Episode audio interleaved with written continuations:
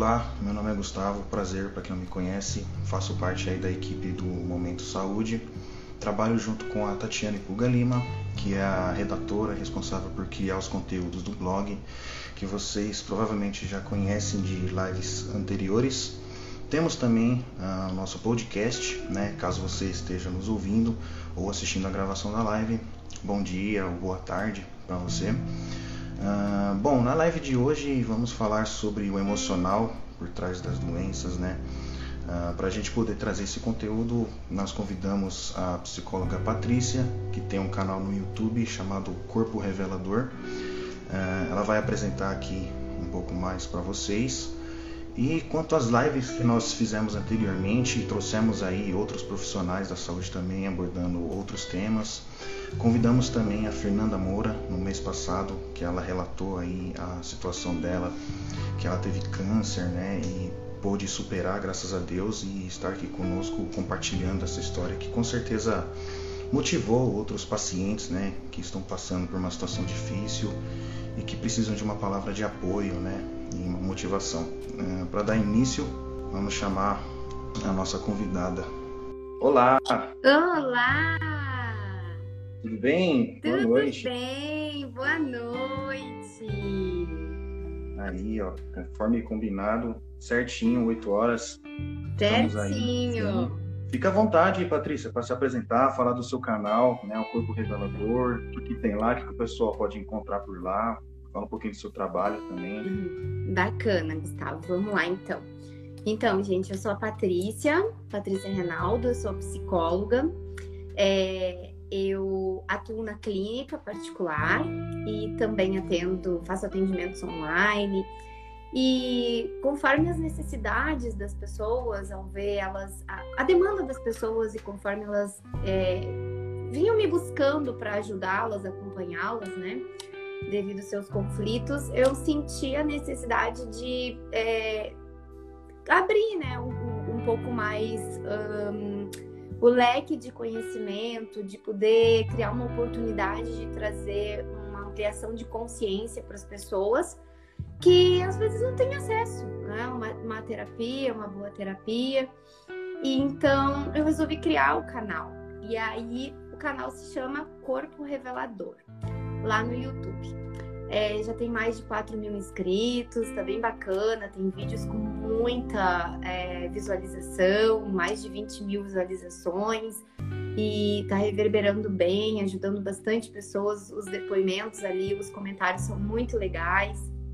Então, o porquê que eu criei esse canal? Porque eu dei esse nome ao canal, né? Corpo revela dor, né? É, o corpo revela dores pra gente. O nosso corpo, ele manifesta sintomas uh, e através desses sintomas existem algumas mensagens simbólicas. O nosso emocional, ele tá se manifestando é, porque a nossa mente não permitiu que a gente pudesse compreender de forma racional, de forma lógica, o que a gente estava sentindo de, em determinado momento, conflito que a gente estivesse passando, né? E então o nosso corpo acaba se manifestando mesmo. E essas dores que o corpo é, manifesta acaba revelando o que está por trás delas, né? No sentido emocional. Então, por isso eu escolhi esse nome, eu achei ele muito significativo para aquilo que eu queria passar.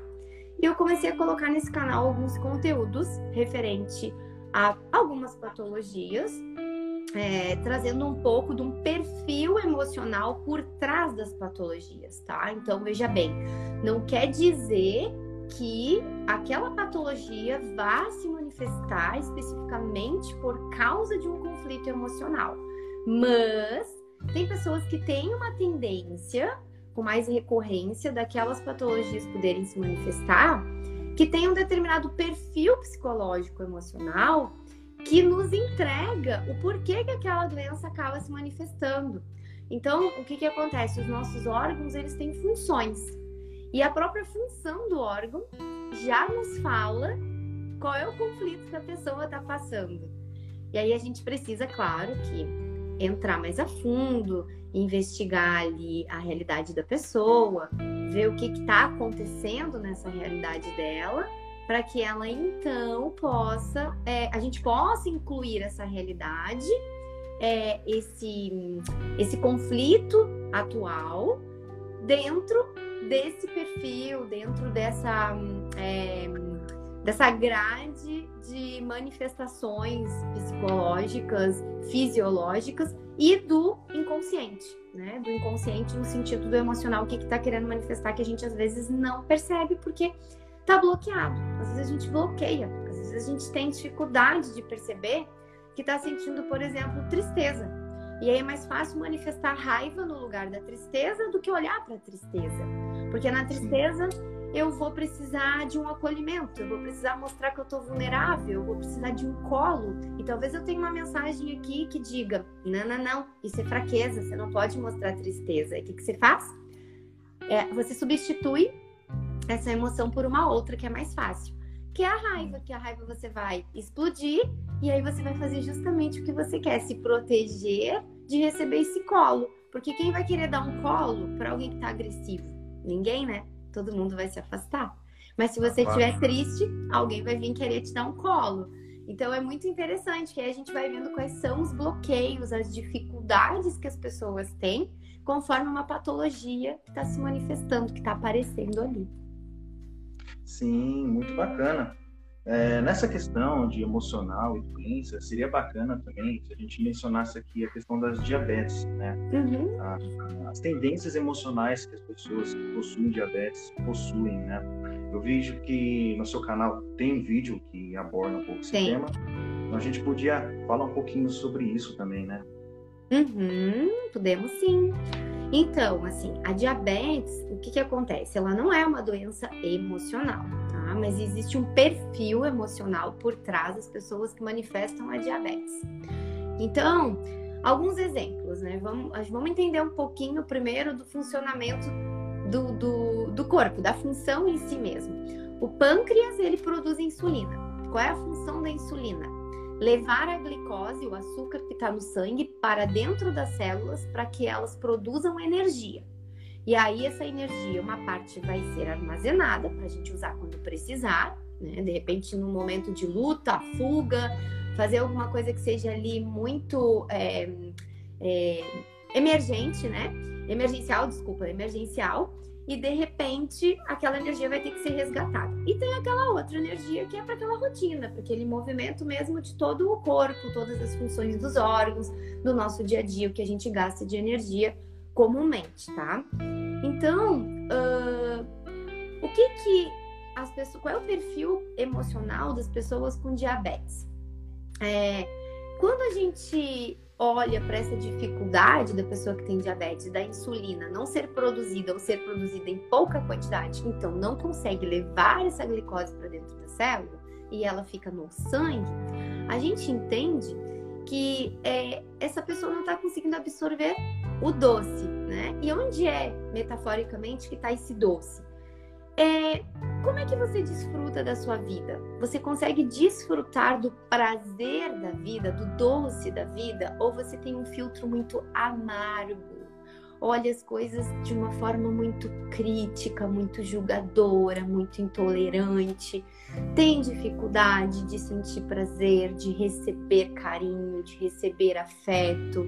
Qual é a sua posição na sua vida em relação a um, se relacionar tanto com o outro quanto com você mesmo, se proporcionar momentos de prazer, né? Por exemplo, a gente dentro da psicologia sistêmica é, faz uma metáfora sobre a relação com os pais. Então, a mãe ela simboliza o doce, no entanto que o leite materno ele é mais docinho, né? é, é curioso, né? E o pai o pai está mais ligado ao salgado, né? O salgado é aquilo que alimenta para tirar força depois do, do leite materno para você ir para o mundo. Então a mãe representa o colo, a sensibilidade e o pai ele representa aquele impulsionamento para o mundo, entregar o filho para o mundo. O que que acontece aqui em pessoas que têm diabetes? Qual é o perfil?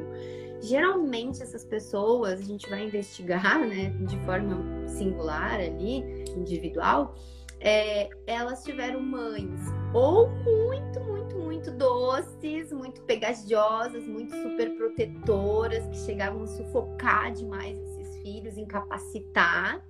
Ou uma mãe que cobra demais, que é muito rígida, que não deixa esse filho ser o que ele é, que tem que ser o que ela quer, porque ela sabe o que é melhor para ele. As famosas mamães salvadoras, né? Ou um conflito com a ausência do pai. Por quê?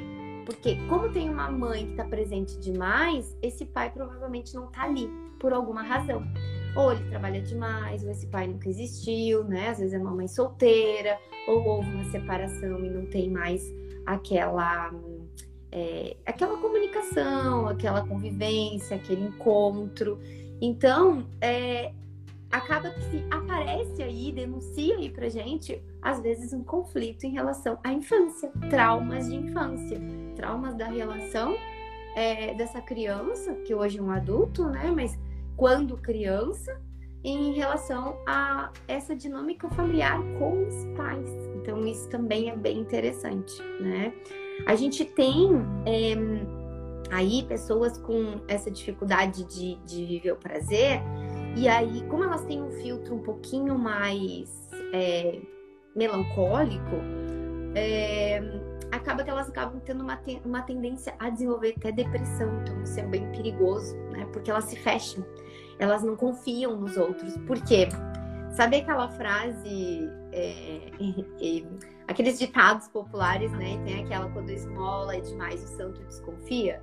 É uma criança que recebeu tanto, tanto, tanto que se sentiu sufocada, que aí quando alguém quer dar alguma coisa, ela já quer se afastar e se fechar, porque ela tem medo de ser sufocada de novo.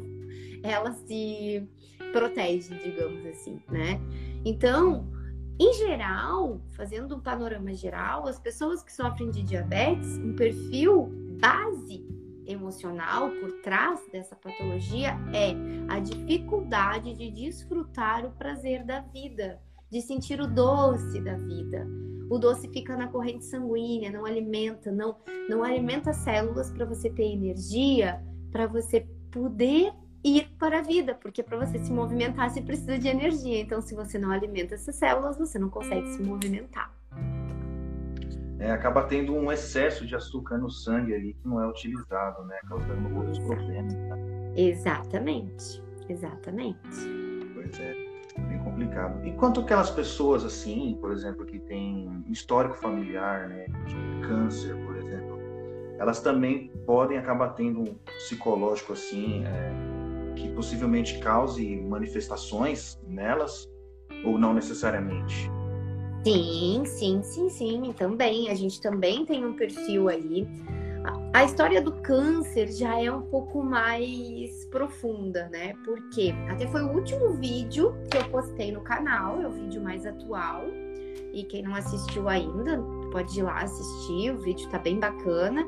Os meus vídeos costumam ser um pouquinho longos, não são vídeos muito curtinhos, eles têm no mínimo 15 minutos, no máximo uns 30 porque eu sou bastante didática, bastante é, detalhista, porque justamente como o objetivo é poder levar para as pessoas o máximo de informação para elas ampliarem a consciência sobre o funcionamento emocional delas, se elas se encaixam com aquilo, se identificam, é, acaba que eles ficam um pouquinho longos, tá?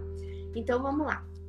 É, o câncer ele já é um pouco mais delicado, porque é, eu não posso dizer que ele é uma doença emocional, como eu disse, nenhuma doença é necessariamente emocional, mas a gente precisa entender que a nossa imunidade ela se mantém equilibrada quando a gente está emocionalmente equilibrado. Se a gente não estiver emocionalmente equilibrado, estiver estressado, cansado, não dorme bem, enfim, o que, que acontece com a nossa imunidade? Ela cai, e quando ela cai, as doenças podem se manifestar. Ou a gente pode se contaminar com vírus, bactérias, enfim, ou alguma predisposição genética pode se manifestar. E o câncer ele é delicado porque todos nós temos essa predisposição. Tem pessoas que têm mais por já ter um histórico familiar da doença e tem pessoas que têm menos por não ter nenhuma manifestação familiar, mas tem a possibilidade de haver essa é, mutação genética defeituosa né, de alguma célula e ela acabar invadindo outras. E aí é nessa parte que existe o risco de que se você emocionalmente estiver uh, desequilibrado, poder acordar esse genzinho que está ali desligado, né? Dessa pequena tendência que todos temos. E aí, qual é essa, essa tendência? É, qual é o perfil emocional dessas pessoas? Basicamente, o famoso salvador. Pessoas que têm um perfil salvador. Elas querem resolver os problemas de todo mundo, cuidar de todo mundo. Elas tomam responsabilidade para elas. Elas olham mais para a vida do outro, se satisfazem em fazer o melhor, ajudar o outro, ao invés de fazer para si mesma. Então, é, como é que a gente pode ligar, fazer uma metáfora e ligar esse comportamento com o desenvolvimento do câncer? O câncer é uma célula defeituosa que ela começa a invadir as células saudáveis. Ela começa a contaminar as células saudáveis. Então a gente está vendo aqui, está falando da palavra invasão, né? O invadir significa é, é, tirar o seu próprio espaço. Quando você se doa demais para o outro, salva demais o outro, você está abrindo esse seu espaço para dar para o outro, para dar o seu tempo para o outro. Não é que você não possa ajudar e apoiar as pessoas, não é isso. Mas tudo tem um limite. Então, por exemplo, vamos dar um exemplo assim que é bem clássico, tá? Um câncer de mama. Um, uma mulher que desenvolve um câncer de mama, é muito possível que exista ali um conflito com a maternidade. Essa maternidade pode ser é, da relação dela com a mãe ou da relação dela com o filho. Mesmo que seja dela com o filho, vai haver uma repetição de um conflito primário com a própria mãe. Aonde está esse conflito primário com a própria mãe? É, muitas vezes existe um, uma dificuldade em assumir o próprio lugar de filha e se troca, se inverte os papéis. É uma filha que acaba assumindo um papel de mãe.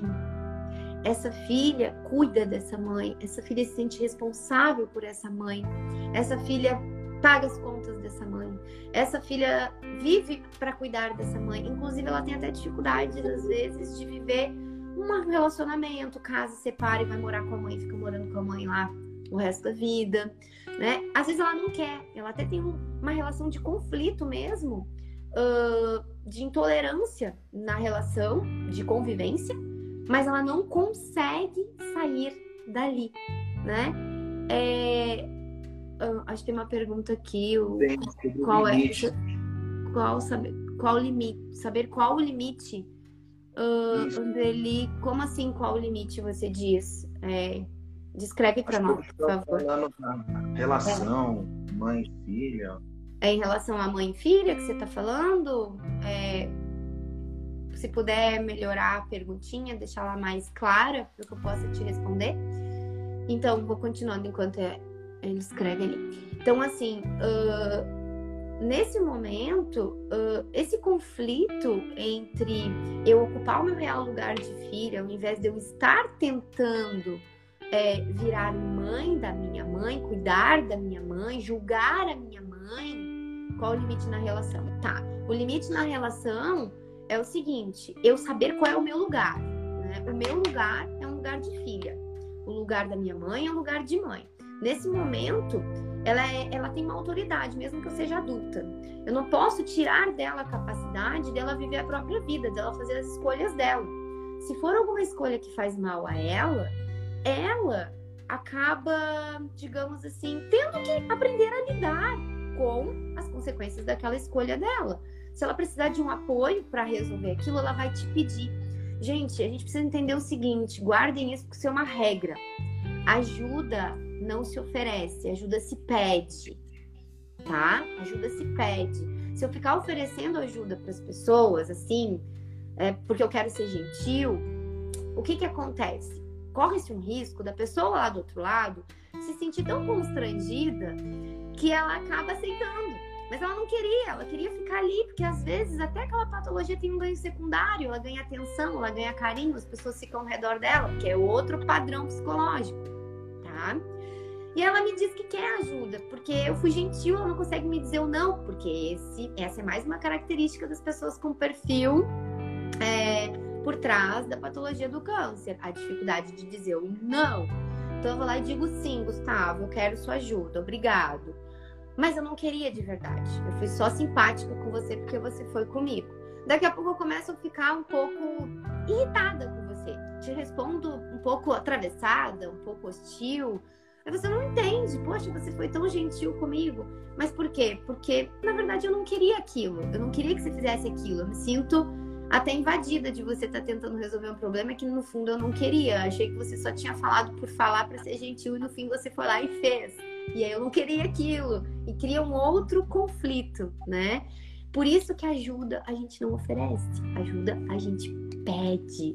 Então quando a gente vê que alguém tá ali numa situação, a gente pode perguntar: "Tá tudo bem?", né? Você conseguiu resolver? Enfim, mas não dizer assim: "Você quer que eu faça tal coisa para você?" e definir o que você. Ah, você quer que eu te leve em casa? Não, tem Uber hoje, a pessoa pode te chamar. Por que, que você vai ter que sair da sua rota para levar lá em casa? Ai, Patrícia, nossa, que insensível, falta de educação, você podia ser gentil. Não, gente, não se trata de gentileza. Se trata de é, você é, entrar num esforço em algo que acaba te, é, te levando a um sofrimento, porque você tem que ser gentil, fazer pelo outro, quando isso não é uma obrigação sua quando o outro pode resolver aquilo de uma outra forma, né? O mesmo para relação de pai e filho? Sim, o mesmo. Eu estou dando um exemplo aqui de câncer de mama, mas, por exemplo, uma relação de pai e filho, o câncer aparece geralmente aonde? É um câncer de próstata. O câncer de próstata aparece ali no conflito com o ninho, no conf... isso, no carregar o outro no, no, achar que tem que ficar ali cuidando o tempo inteiro, não deixa aqueles filhos irem para o mundo, fica controlando aqueles filhos. E aí estende, projeta isso pro externo. Então, assim, vê um morador de rua, para ali dá 100 reais para ele. Vê uma pessoa ali, hum, sei lá, acho que pegando materiais recicláveis na rua, vai lá e dá mais 100 reais para ele. Não pode ver ninguém como se aquilo fosse resolver a vida da pessoa. É claro que é bacana ajudar, mas não vai resolver, não vai tirar ela daquele lugar, entende? Mas aquela pessoa acha que tem a obrigação de fazer isso. Às vezes aquele dinheiro é o único que ela tem, mas ela vai lá e dá. E acreditem, tem pessoas que fazem isso, muitas pessoas que fazem isso, tiram de si para dar para o outro, porque tem uma mensagem ali interna de que o sentido de vida dela é servir o outro, é cuidar do outro, é uma compulsão, uma compulsão de ajudar, uma compulsão de eu só tenho sentido de existência se eu fizer pelo outro. É um nível muito é, é, profundo de salvar. Não é simplesmente ser gentil e ajudar. Ultrapassa o limite do que é adequado, entende? Então o câncer ele, ele mostra isso. Ele mostra que as pessoas se deixam invadir, se deixam é, é bloquear, deixar de viver a própria vida para servir, para cuidar o outro. Então, é, a própria célula, se a gente, eu até falo isso no vídeo, se a gente der voz para essa célula, né, é como se ela dissesse assim: esse espaço aqui é meu, eu vou tomar conta. Se você não fizer nada ou quiser fazer alguma coisa, o problema é seu. Eu tô tomando conta, isso aqui é meu. Eu vou tomar conta de tudo. Ou seja, o que, que acontece com o perfil de pessoas assim? Às vezes ela acaba até atraindo aquelas pessoas que exploram, que têm uma má intenção, que são aproveitadoras. Não é nem aquela pessoa que precisa, mas acabam se aproveitando da pessoa, né? E ela não percebe. Aí depois ela se frustra, fica chateada, fica triste, porque se decepcionou com aquela pessoa. E aí é, é até bacana, porque quando você percebe isso e para de se doar tanto para o outro nessa, é, nesse desequilíbrio, uh, você até percebe quem realmente quer estar com você, quem está ao seu redor, porque as pessoas que estavam acostumadas a receber demais, elas vão embora, elas não ficam, né? E aí você começa a ver quem são as relações realmente de valor que você tem. Porque o equilíbrio de um relacionamento é não dar e receber assim, ó, eu dou, o outro recebe, eu recebo, porque o outro me deu, e assim, ó. Se ficar assim, o outro só me dá e eu só recebo, tá em desequilíbrio, tem algo errado, alguma coisa vai se manifestar aí, né? Não pode. Mais ou menos por aí. Não sei se alguém tem alguma pergunta, quer saber de alguma coisa em relação a isso. É, já que a gente está falando assim bastante dessa parte emocional, né? Se a gente fosse aprofundar um pouquinho mais e falasse, por exemplo, da, do funcionamento da tireoide, né? Uhum. Em cima uhum. disso tudo. E está diretamente relacionado ao emocional, o funcionamento da tireoide. Sim. Uh, o que, que, a gente poderia trazer assim é, ligado a isso, né? Bom, já a tireoide, hum, o que, que acontece ali com a tireoide? A tireoide, ela, ela é uma glândula que tem a ver com o metabolismo, né? Ela é responsável pelo nosso metabolismo. Eu não vou me ater muito à parte fisiológica, até para não tomar o nosso tempo, tá? Vou falar de uma forma bem simplificada para poder entrar no que, no que no nosso foco que é no emocional, tá? E pedra nos rins, qual o fundo emocional? Pedra nos rins tem a ver com medo, medo da vida, medo de ir para a vida, medo de se relacionar, medo de criar um vínculo, principalmente em relação a casamento, tá? Pode ser um casamento com um parceiro, uma parceira, ou um casamento com você mesmo. Às vezes é o conflito de você fazer contato com você mesmo, aceitar quem você é, né? É, é, o auto amor, amar a você mesmo, atender suas próprias necessidades tá muito ligado a medo, tá? Uh, então vamos lá. A tireoide, é, ela é uma glândula responsável pelo equilíbrio do nosso metabolismo, tá?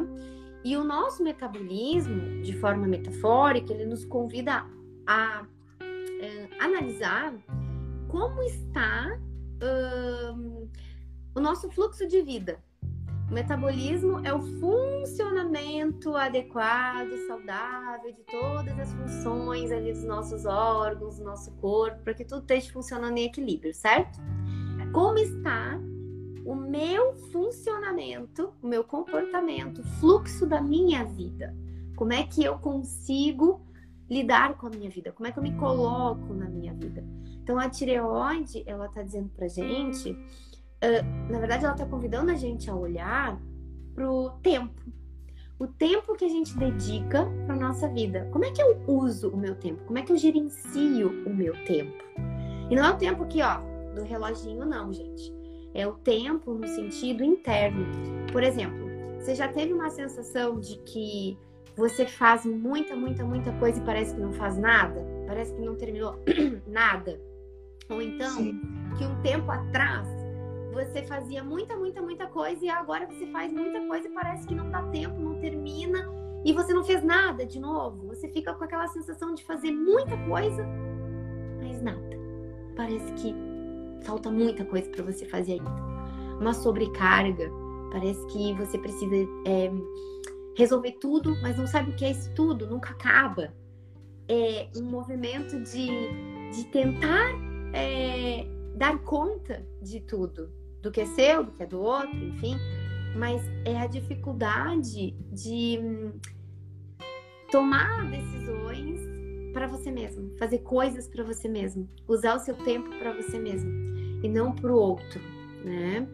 É, tá muito ligado às emoções de tristeza, que leva às vezes a, a melancolia, a depressão, a raiva, que é a dificuldade de dar limites. No entanto, quem a tireoide, quando a tireoide se localiza aqui, a, entre a laringe e a faringe. Então, é, aqui a representação do que? Da voz, eu preciso botar para fora o que eu sinto, né? Então eu não consigo, fica aqui aquela energia travada, trancada, né? De dar o limite, de dizer o não, né? Enfim. E o que mais? A gente tem, tem a ver também com agressividade.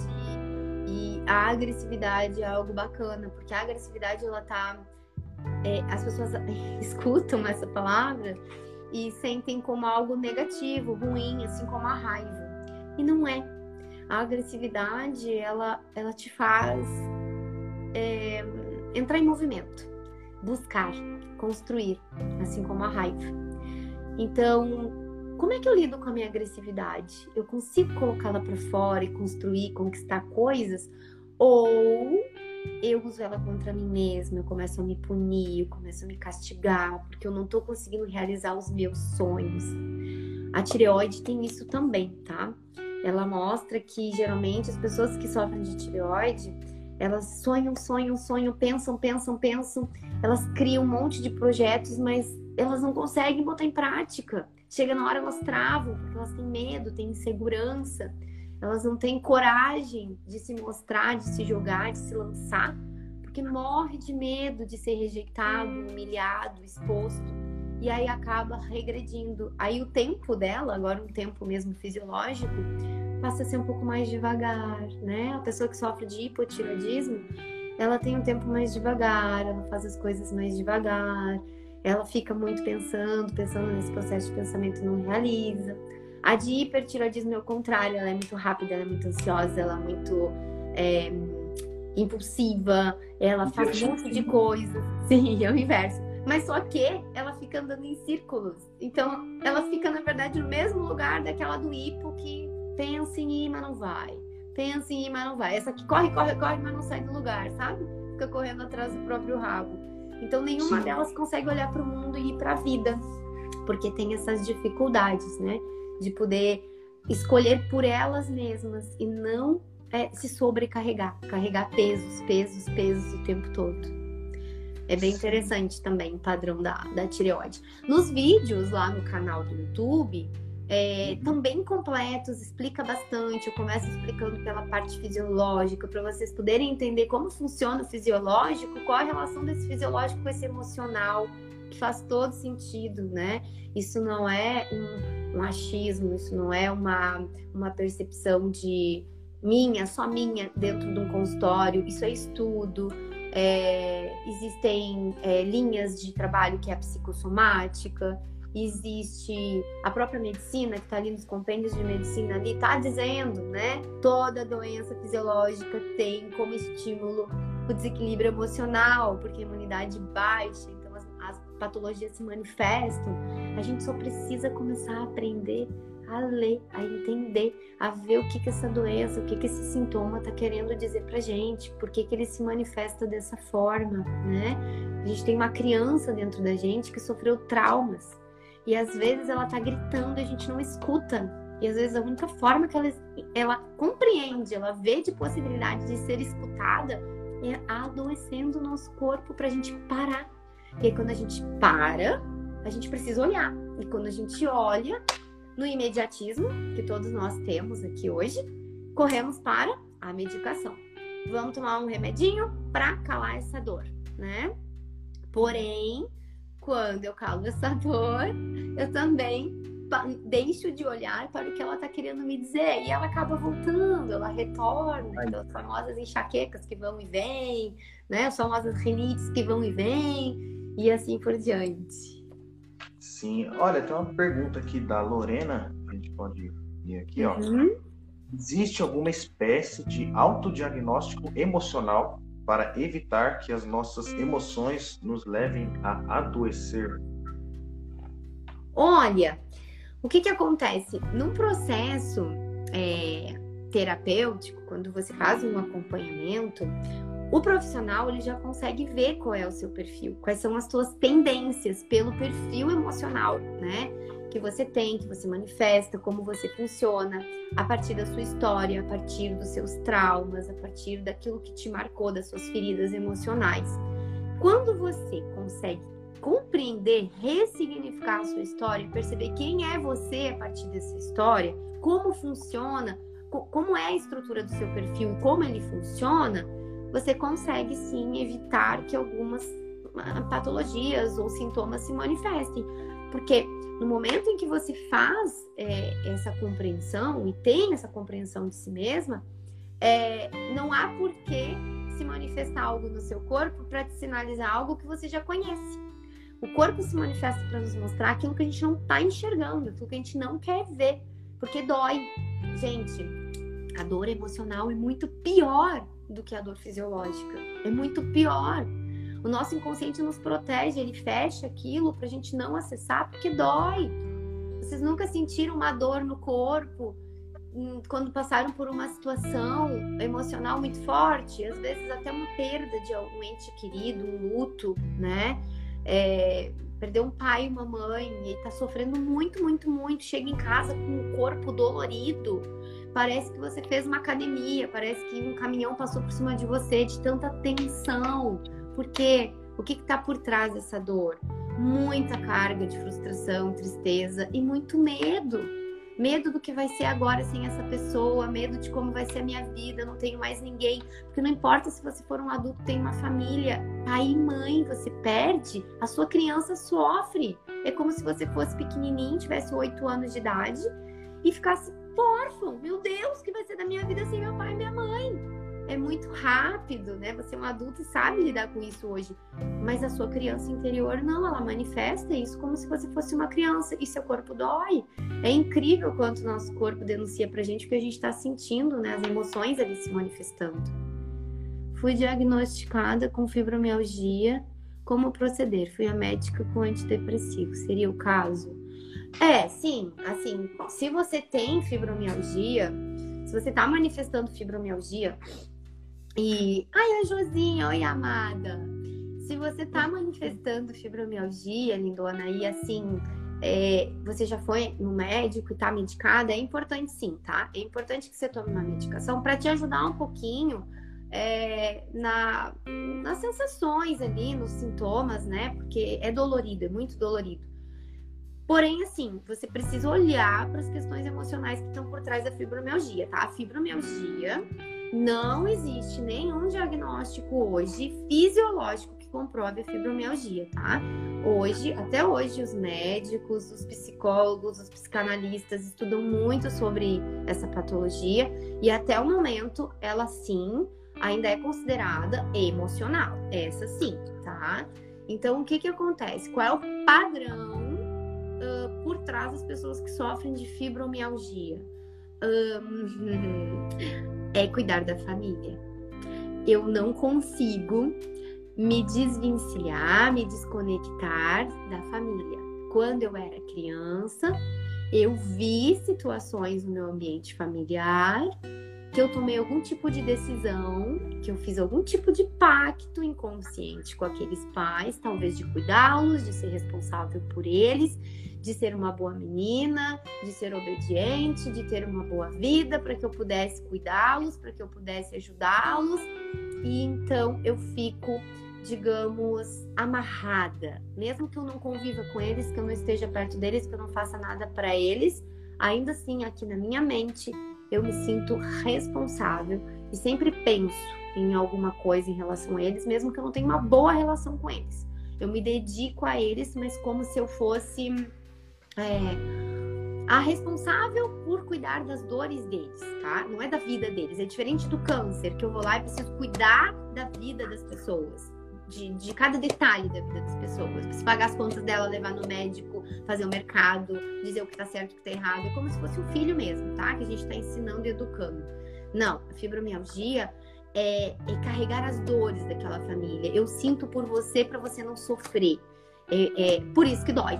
Por isso que dói todos os nervos, né? Todas as terminações nervosas do corpo. Porque eu tenho que estar tensa, eu tenho que estar o tempo inteiro preparada para lutar, porque se eles precisarem de mim, eu tô ali a postos já, né? Sim, tem a ver com um vínculo emocional. Uma relação de dependência e codependência emocional, por aí. Uhum. A e pergunta do André. Fala, Gustavo. É, a pergunta do André aqui, ó. Uhum. A obesidade, ela tem um fundo emocional? E se sim, qual seria a causa? Sim, tem sim, tem também.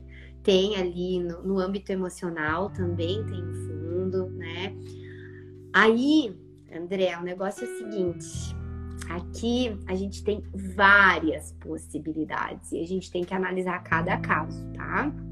Mas olhando de uma forma superficial, Uh, a obesidade ela pode ter a função de proteger contra abusos, né? Então, por exemplo, uma mulher que engorda demais pode ser que ela tenha sofrido algum tipo de abuso na infância, não necessariamente precisa ser é, um abuso é, físico concretizado, pode ter sido até mesmo intencional, um olhar mais malicioso, uma palavra, isso já se configura um abuso, tá? E como ela se sentiu um objeto, se sentiu ali invadida, ela não deu essa permissão, ela era uma criança, ela mal sabia o que era isso, ela acaba desenvolvendo uma obesidade para esconder as curvas, para esconder a sensualidade dela, para que ela não seja mais desejada, tá? Essa é uma das possibilidades, tá? Sim, um abuso emocional também. Uh, outra possibilidade é crescer num ambiente muito uh, caótico, familiar, um ambiente emocional familiar muito caótico, e aí é, essa criança tomar a decisão de carregar as dores dessa família, tá? Meio parecido com a fibromialgia. Porém, ela não consegue se afastar dessa família ela fica ali próximo dessa família o tempo todo. Então, assim, um, meu pai perdeu o emprego, ficou muito frustrado. Eu sinto a minha dor do meu pai ter perdido o emprego e a dor dele. Então, eu carrego duplamente aquela dor. E começo a pensar como eu posso fazer para ajudar o meu pai a não sentir aquela dor e não a resolver o emprego. A fibromialgia é eu pego a dor e tento ajudar a, a solucionar, a conseguir um emprego. Então, são, são diferenças muito sutis, mas que mudam completamente o caminho da resposta do corpo em relação às dores, tá? Uh, também pode ser um excesso materno, uma mãe muito, muito, muito, muito, muito em cima, e aquele filho come, come, come, come, come ali como uma representação desse excesso. Ou pode ser o inverso, uma mãe muito ausente emocionalmente, e esse filho come, come, come, come como uma forma de se nutrir emocionalmente dessa falta afetiva dessa mãe, mas ligado com o materno também, tá? Uh, fica ligado com o materno quando é o inverso, pessoas que desenvolvem bulimia é, ou anorexia, já é o contrário é, é, é, querer um afastamento ou da relação com o pai ou da relação com a família toda, porque não quer se preencher daquela dinâmica caótica familiar. Então, tem bastante aspectos aí. Eu tô falando aqui bem superficial para vocês só terem uma ideia do que pode representar, tá? Mas a gente tem que incluir isso sempre dentro da realidade de cada pessoa, de cada história quando chega pra gente no consultório, pra gente ver o que que realmente é, encaixa ou não para ela para a gente poder achar esse diagnóstico e desconstruir, ressignificar para ela não ficar repetindo isso e adoecendo o corpo o tempo todo, né? Tendo essa repetição. Muito não bacana. consegue cortar o cordão umbilical, deixar pai e mãe. É, isso aí. Fica ali, fica grudado. Isso mesmo. Sim. É isso aí. Uma, uma pergunta aqui. Vamos ver, já deu. Ó, 43 minutos, hein? Rendeu. É, voa, né? Foi muito legal ter falado da fibromialgia. A gente, no nosso blog, tem conteúdo sobre essa doença, mas essa tem parte. Vídeo também no canal lá. Isso, essa parte mais emocional, psicológica, assim, com certeza, conteúdo que vai agregar muito também para essa patologia, né? Sim. Sim. Bom, para fechar, então, divulgue novamente seu canal aí, seu trabalho para o pessoal poder assistir, porque que a gente pôde ver aqui, tem muita coisa interessante lá, né? Sim, tem sim. Tem muitos vídeos, gente, de bastante patologias já. Tem um vídeo muito legal também que o pessoal tá assistindo muito, compartilhando muito, que é o sobre criança ferida, que é a base de todas as patologias, tá?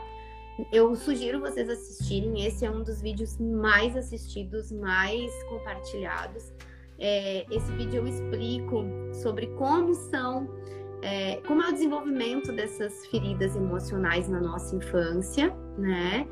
E, e por que, é, como elas se manifestam e por que elas se manifestam. E aí elas são a origem uh, das, dos sintomas e das patologias fisiológicas, né?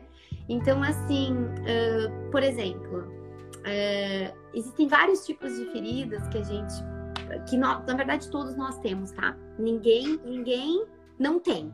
Isso é impossível, tá? E Patrícia, a gente cura. Gente, a gente não cura a criança interior. Quando vocês veem essas propagandas por aí, cure a sua criança interior. Isso não existe. não caiam nesse tipo de armadilha, tá? O que existe é a gente conhecer essa criança interior, a gente aprender a usar essas uh, manifestações das nossas feridas emocionais a nosso favor e não a contra nós. A gente se ataca com essas feridas porque a gente não conhece elas. Elas fazem a gente se, é, digamos, elas fazem com que os nossos comportamentos se tornem automáticos uh, e a gente crie vários mecanismos de defesa para sobreviver a essas feridas. A gente precisa olhar para elas, ressignificar elas, o que significa ressignificar, compreender com o nosso olhar de adulto hoje e a partir disso usar a nosso favor. Então, por exemplo, uma ferida muito clássica que as pessoas nem fazem ideia, nem fazem ideia, que é a de abandono. Não é um abandono real. Uma mãe e um pai abandonou a criança num orfanato, num bombeiro, uma tia sumiu. Tem esse aí também, tá? Tem esse abandono real que, nossa, não tem o que a gente discutir sobre essa ferida. É muito clara, tá? Ela é visível. Mas tem a ferida invisível, que essa dói de uma forma que faz com que você crie comportamentos automáticos sem perceber para se defender disso. Que é um abandono que eu interpreto quanto criança. Então, eu criança caí e machuquei meu joelho. Eu venho chorando para minha mãe. E a minha mãe olha e diz: Ai, não foi nada, para de chorar, vai brincar. Não me incomoda. Gente, vocês não têm noção da ferida que isso causa dentro de uma criança. Isso é desamparo. Não foi nada mesmo, foi um arranhãozinho, mas para ela que passou por aquilo naquele momento, queria se sentir protegida, acolhida, vista. E você ia dar um beijinho naquele joelhinho e ela ia sair para brincar e nada mais ia acontecer e ela ia se preencher desse sentimento de, ai, nossa, tem alguém para me dar esse colo, tem alguém para cuidar de mim quando eu precisar. Era só isso. Mas é um simples movimento que causa uma ferida gigantesca. E daí você leva isso para a vida adulta depois. Aí você se submete dois, dois caminhos. Você se submete a relações tóxicas para receber migalhas, porque você tem medo de perder o que você conseguiu, já que é fácil ser abandonado, né? E dois, você também pode começar a guardar todas as suas emoções, não pedir mais nada, ajuda, não expressar mais nada para ninguém, porque não é acolhido mesmo. E aí o corpo começa a gritar, né? Você começa a doer tudo. Tudo começa a se manifestar ali pra dizer para você que você tem que olhar porque sente e botar para fora, senão você adoece. Esse vídeo é bem bacana, tá? Sugiro vocês assistirem. Sim, é, toda essa parte feridas, né, da infância, reflete na vida adulta de diversas formas, né? Isso acaba Sim. moldando a personalidade ali da pessoa, né? Sim. E muitas vezes o subconsciente mesmo, né? A pessoa não tem ciência daquelas feridas às vezes. E isso acaba Sim. sendo silencioso, né? Sim, é, acaba sendo silencioso, isso mesmo. Não sei, Lorena, você fez alguma pergunta que botou uma interrogaçãozinha? Não, eu não vi, assim, não. Deixa eu ver é, aqui. Eu pessoal gostou bastante, viu? O conteúdo de hoje, ó. Não querem que acaba, não, ó. Bacana. Alguém tem alguma pergunta? Alguém quer saber sobre alguma coisa? Vamos abrir tem bastante gente que me manda. Eu atendo gente é, do país inteiro, online, atendo pessoas que moram fora do país, é, brasileiros, estrangeiros, enfim. Atendo em espanhol também. E hoje eu estou organizando, estou é, buscando tempo, porque o tempo está um pouco escasso, o meu tempo cronológico mesmo, porque eu tenho um filhinho de quatro anos, casa, marido, consultório cheio, graças a Deus, né? Vida equilibrada, saudável. E estou buscando tempo para organizar, criar agora uma mentoterapia. Ou seja, criar uma forma das pessoas poderem acessar de uma forma bem. É, de um custo baixo, que as pessoas possam ter acesso a uma boa terapia, um programa para acessar a criança ferida, ressignificar essa criança ferida, para poder olhar para a vida de uma forma mais saudável, mais leve, né? Então, assim que eu tiver com material, ok, eu acredito que mais para o meio do ano vai estar tá tudo pronto. Eu divido com vocês também aí do canal, né, do portal Momento Saúde, para vocês também é, poder compartilhar com o pessoal. Acho que é bem bacana, porque a gente precisa olhar. olhar para nossa criança, né? A nossa criança interior. Quando a gente fala da criança interior, muitas pessoas escutam isso como se fosse ai, uma coisa um pouco fantasiosa. Como a gente fala, é. ah, a criança que existe dentro da gente, lá no Dia das Crianças, né? Mas, gente, é verdade, isso não é uma metáfora. Existe uma criança dentro da gente. Todas as nossas emoções se manifestam pela nossa criança. Quem se manifesta pelo nosso adulto é o nosso cognitivo, é o nosso racional, é a nossa mente. As nossas emoções, a nossa capacidade de sentir, de expressar, de criar, é, de aprender, de intuir, criança. Tudo aquilo que a gente viveu, os padrões emocionais que a gente viveu na infância, é o que a gente hoje manifesta quanto adulto, porém não de forma infantilizada, né? Quer dizer, às vezes até tem pessoas que manifestam de forma infantilizada, acontece. É. Mas não deveria ser o adequado, né?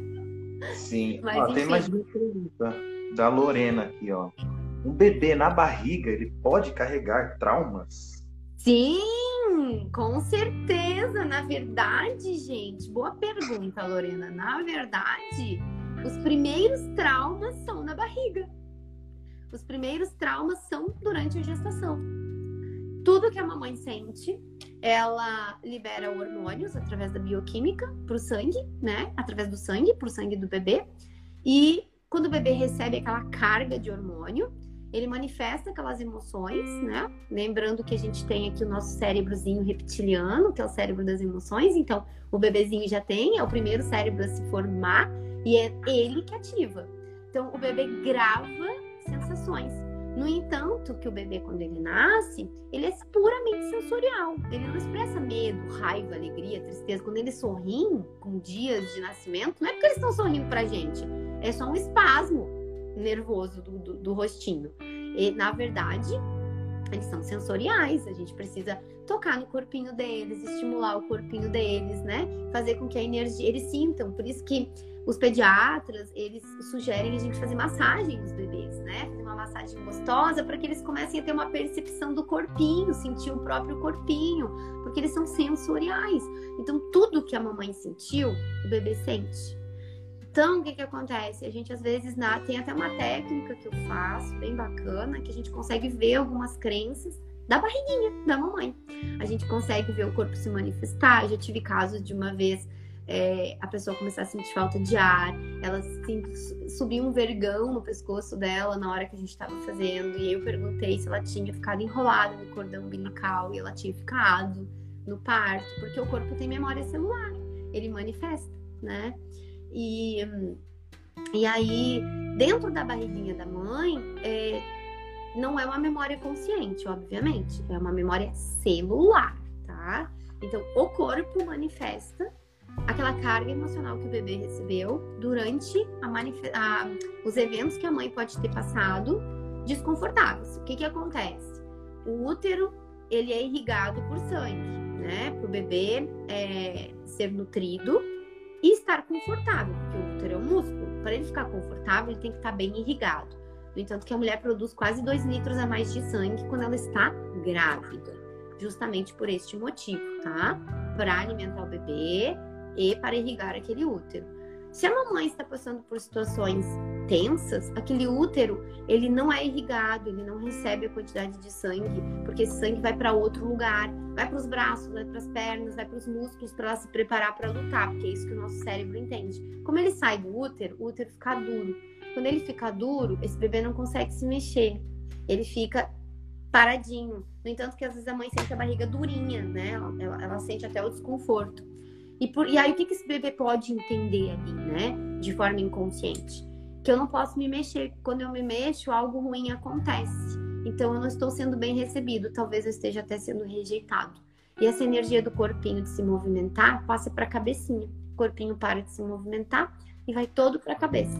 Aí, geralmente, são crianças que depois, quando nascem, né? E, e elas começam a manifestar o cognitivo delas, elas são muito, muito, muito inteligentes mas não tem muita habilidade para o movimento corporal. Elas não gostam de praticar esportes, elas não são muito ativas, é, é, falando de, de um movimento motor mesmo, mas são extremamente inteligentes. Tudo aquilo que for que chamar a atenção delas no nível cognitivo, elas estão focadas.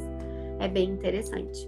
E aí, se a mãe sofre um acidente, por exemplo, afeta o bebê, se a mãe tem uma separação, afeta o bebê, se a mãe é, tem conflitos no relacionamento, afeta o bebê, se ela trabalha demais, afeta o bebê, tudo afeta. Afeta. Mas não é para se culpar, tá, gente? Nós somos humanos, acontece. E aí, a criança, depois, quando nascer, com o amor que você vai dar, aquilo vai fazer um equilíbrio, tá? Mas fica marcado sim, tá? Fica marcado na memória celular e no inconsciente do bebê. Nós somos, nós não somos máquinas. Tudo nos afeta, absolutamente tudo, de forma positiva ou negativa, depende de como a gente vai interpretar como aquilo está nos afetando, né? E, e, como que a gente vai lidar com isso depois, né? Porque hum, quando eu falo em ressignificar, é, muitas vezes a gente tem uma interpretação inadequada, como eu dei o exemplo do joelhinho, a criança machucando o joelhinho, é, ela fez uma interpretação de abandono e desamparo. Não houve um abandono e desamparo. Ela foi falar com a mãe, a mãe falou com ela: não, tá tudo bem, vai lá brincar, relaxa. Porque pra mãe tá lógico que não foi nada grave se fosse ela levar ela pro hospital. Mas pra criança, com o que ela estava sentindo naquele momento, com aquela necessidade de ser acolhida, foi um abandono. Então, isso é uma interpretação da criança. E você cresce com isso e projeta isso na sua vida inteira, em todas as suas relações. E você tem que ressignificar isso para parar de projetar nos outros e procurar mamãe em todo mundo, né? exatamente, né? Mãe é uma só, né? Não tem como ficar procurando algo similar a isso, né? É isso aí. Bom, é, tem, eu acho que tem mais uma pergunta aqui do André. Né? A gente responde essa aqui. Uhum. Uh, sudorese noturna, qual seria o cunho emocional? Hum, boa pergunta. Sudorese noturna tem a ver também com medo, tá? Então, assim, medo e dificuldade de chorar. Então, assim, pessoas que não choram, que têm um seja forte muito grande, que tem, tem que dar conta de tudo. Um, seja forte é um compulsor, tá? Eu tenho na minha mente um compulsor de que eu tenho que ser forte, eu tenho que aguentar tudo, eu tenho que superar, eu não posso fraquejar. E aí, quando eu durmo, corpo chora, bota tudo pra fora. Sua, sua, sua, sua, sua, sua. Aquilo tudo que eu não consegui chorar. Sinusite também é, tá? Sinusite é uma dificuldade é, de chorar. Não sai lágrimas. Eu tenho dificuldade de, de sair do seja forte, de assumir, né, que eu preciso, que eu sou vulnerável, que eu preciso de ajuda.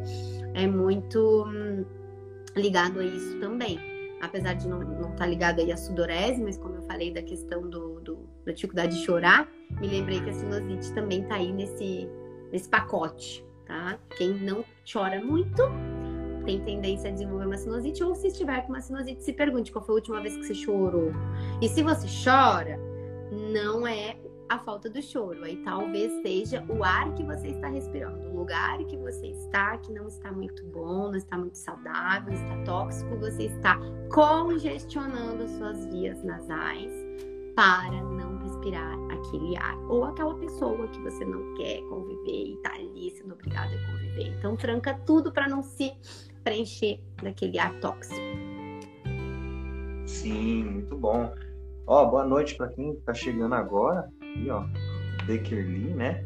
E a Lorena parece que também mandou mais uma perguntinha. Aqui é parecido com o que a gente estava falando ali sobre uhum.